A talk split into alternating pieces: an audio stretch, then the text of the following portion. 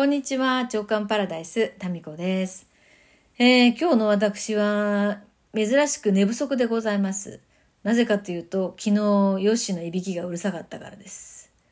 まあ、10時半ぐらいにね、昨日寝たんですけれども、ヨッシはですね、私よりちょい先に寝てましてね、いびきがうるさいんです。もうそういう時ですよね。うっかり、本当に何か殺意のようなものが湧き上がってくる。そういう時、そういう時です。まあ、容姿がね、特別いびきがうるさいっていうよりかは、私がね、音とか光に敏感なんだと思うんですよね。そう。だからちょっとね、明かりがついてる部屋では眠れないし、テレビがついてる部屋とかはね、眠れないですね。もし眠れた、眠ったとしても、ものすごくね、寝起きがね、気持ちが悪い。か音ずっと聞いてるんだと思うんですよね。うん。まあそういうことで、えー、意外にですね、そういう繊細なところもある私が、今日もお届けします。何ですか？寝不足なんで、なんかちょっと違うよね、いつもとね。まあでも、そんな中ね、ねもう眠れなくってイライラするぐらいならもう寝ない方がいいんじゃないと思って、3時に起きて、えー、それからご飯作ってですね、もう、それでもまだ時間あるんだなそれでノート書いたり、本読んだりして、それでもまだまだ時間あるのよ。それで久しぶりに歩くかと思って、えー、最近はですね、もう日が昇ってからウォーキングしてたんですけど、珍しく今日は日が昇る前にウォーキングに行ってまいりました。で、そのウォーキングしてる時にふとね、思い出したんですよ。そういえば、サンゲージングってやってみたいって思ってたよなーって。サンゲージングって聞いたことあります？サンゲージング。これはですね、不思議な健康法になるのかな？日の出直後の太陽もしくは日の入り直前の夕日を、えー、直視するっていう健康法なんですよ。で太陽を直視したら目に悪いとかね、えー、言うじゃないですか。だから太陽を見るなんてタブーだと思ってたんですけどこのサンゲージングっていうのはもうこの日の出直後。まあ1時間、日昇ってから1時間ってね、書いてあるサイトもありますけど、1時間昇るともうさ、すごい、もうギンギンの太陽になっちゃってるから、1時間はちょっとやっぱ目に悪いんじゃないかなって私は個人的に思うので、もう日が昇った直後の数分間だけ、うん、を見てみようと思ってね、やってみたんですよ。やっぱ太陽見てると、なんか、なん、なんて言いますかね、こう、今日も朝が来たぞじゃないですけど、まあ、そういう感じと、あと神聖な感じになりますよね。なんか、世界が今日始まる。今から始まるみたいな。うん。まあ、そういう感じになりまして。まあこれね、サンゲージングって、まあそもそも何にいいと言われているかと言いますと、これね、第三の目と言われている消化体を活性化するって言われてるんですよ。ね、これもね、インターネットでね、サンゲージングって見てもらうといろいろあるので、まあ調べてみるとわかると思うんですけども、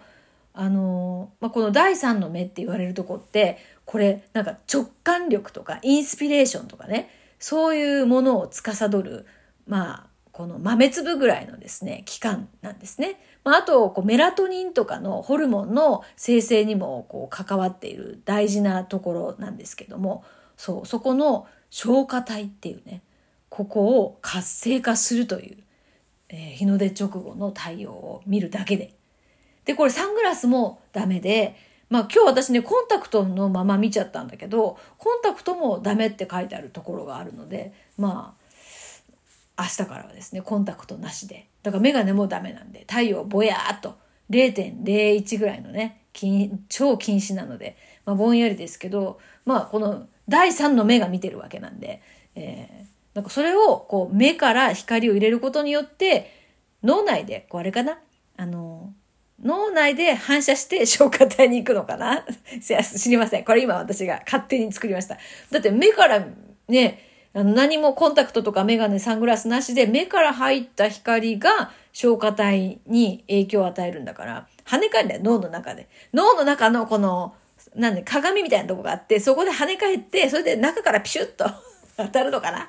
わかんないけど、なんかいい感じになるっていうのをね、読んで、で、やってみようかなと今日やりましてね。で、まあ実際やってみるとね、確かになんか、こう、心が現れるようなっていう、まあね、この陳腐な表現になりますけれども、なんかスーッとする感じがするんですよね。でね、サイトによってまあいろいろこう書いてあること違うんですけど、中にはね、この太陽からのエネルギーを体内に取り込むことによって、食事によるエネルギーっていうのをそれほど必要にしなくなるっていうね。もう霞を食らう仙人のように光を食らって生きる私ってなんか妖精みたいななんかそういうイメージじゃない？私は光で生きてますみたいななんかね私の体はワインでできてます。私のなん血はワインでできてますだっけ？あの川島直美さんでしたっけ、えー、じゃないですけど私は光を食べて生きてますっていうね。素敵ですよねなんか、まあ、素敵かどうか置いといてまあなんかそういうねそんなにだから食欲をストレスからこう食べ過ぎないとかねなんかそういうことを書いてあるサイトもあります。うん、まあ詳しいことは分かんないんですけどなんかこの消化体がいい感じになって気分もいい感じになるっていうこのサンゲージング。まあそうですよね。だって朝日ってもうそういうのを抜きにしても、まあ、朝日が嫌いだっていうのはいるかな。まあ、長男はね僕は朝日、まあ、夕日それは夕日だったかな。僕は夕日は眩しすぎるって昔言ってましたね。僕はななんかなんだったっけな。月の光がちょうどいいみたいなことをね言ってましたけど昔。うん。そう。まあ好き嫌いはあるかもしれませんが稀にねそういう太陽はあまり好きじゃないっていう方もいるかもしれませんけれどもまあ朝日とか夕日を見るとなんかなんか違う心持ちになりますよね。うん、まあ空とか昨日はね空を見ながらトークしましたけど今日は太陽、まあ、見上げるっていう、まあ、このこの動作だけでも何か気分が変わるかなと思います。まあそんなことでですね、えー、来週3月14日から自分会科 JK 塾の3期のメンバーを募集するんですね。3期メンバー受付スタートなんですよ。でも4月からスタートなんですけど、まあ、それのこう告知の今ねいろいろ文章を書いたり日にちを間違ってないかなとかいろいろ確認したりですねそういうのを一人でやっております。で私ねそういうのをこう告知文とか作ったり募集が始まる前とかね講座が始まる前ってあんまり人と会ったりせずに本当にこうサンゲージングとか空見たりサンゲージングは今日初めてやりましたけど何かこう自分を整えるっていう時間に当ててるんですよね。うん、だからその時間からもセミナー講座も始まってると私は思っててそのオンラインとはいえですねオンラインだからこそこう何て言うかな見えない場を作るっていうことをですね私は意識してて、うん、セミナー会場とかもリアルの場合もそうなんだけど場の雰囲気ってあるんですよ。だからなんかね、こう、安くっても窓がない部屋は避けたいし、なんか高くってもこう雰囲気、気がいいところっていうのをいつもセミナー会場とかイベントをする時に選んでるんですよね。なんか場へのこだわりって結構あると思いますね。から行ってみて、うーんっていうところは会場として選ばないですね、極力。どうしようもない時ってあったかな。うんまあ、自分で選べる時には必ずこう自分の好みに合ったね広いところを選んでます。でまあそれと同じようにもう見えない場だとしてもオンライン上の場作りって私の中であってその JK 塾1期2期の時もそうだったんですけどなんかねこう、まあ、神社に参拝に行ったりとか、うん、なんか整える。気分を整える。私の気分を整える体調を整えるイメージの場を整えるっていうことをね意識的にやっております。まあそういうことで。だからまあこの JK 塾のねこのオンラインの場がすごくね運気が上がるっていうか JK 磁場っていう言葉がこう受講生の皆さんの中から出てきたんですね。なんか磁場みたいなものがあるって。でそうなんかそう言っていただけるのがすごく嬉しくて、まあ、その場ってもう場の力ってあるんですよね。そう、まあ、家の場の力もそうですし自分が身を置いている場オンラインもリアルも含めてね、まあ、そういう場作りっていうのをすごく大事にしているスペースですからねそれも。だからうちのね授業所の名前ってブリリアントスペースって言うんですよ。うん、なんかスペースを何もない意味でのスペースっていうのも大事だし場っていう意味でのスペースっていうのも大事だし、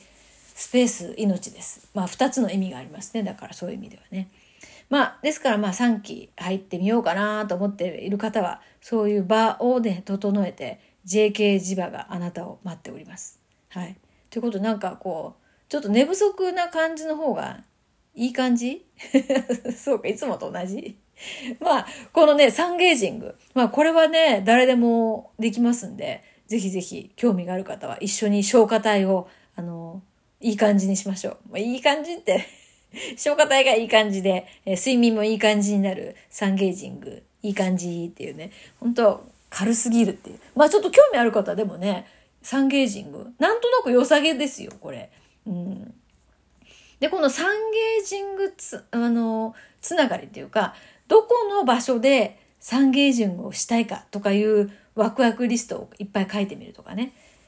まあ、去年はね、奄美大島に行って、奄美大島からこう朝日が昇ってくるっていうのをずっと見てましたけど、奄美大島のこう海からね、あれ、もう一回行きたいな。じゃあ、奄美もう一回行くか。うん。まあ、こうやって思いつきでですね、いろいろと春休みのね、日程とか予定が決まっていくんですけど、まあ、私やっぱ海好きだな。海から昇る朝日、海に沈む夕日。まあ、そういえばね、私が前住んでたマンションは、朝日も夕日も見られるそういう間取りだったんですよね。うん、まあそういうことで、えー、朝日夕日と共に生きるっていうのをね意識してちょっと見てみると消化体がいい感じになるかもよということでまあやってみた報告などありましたらぜひぜひお待ちしております。それでは今日はこの辺で。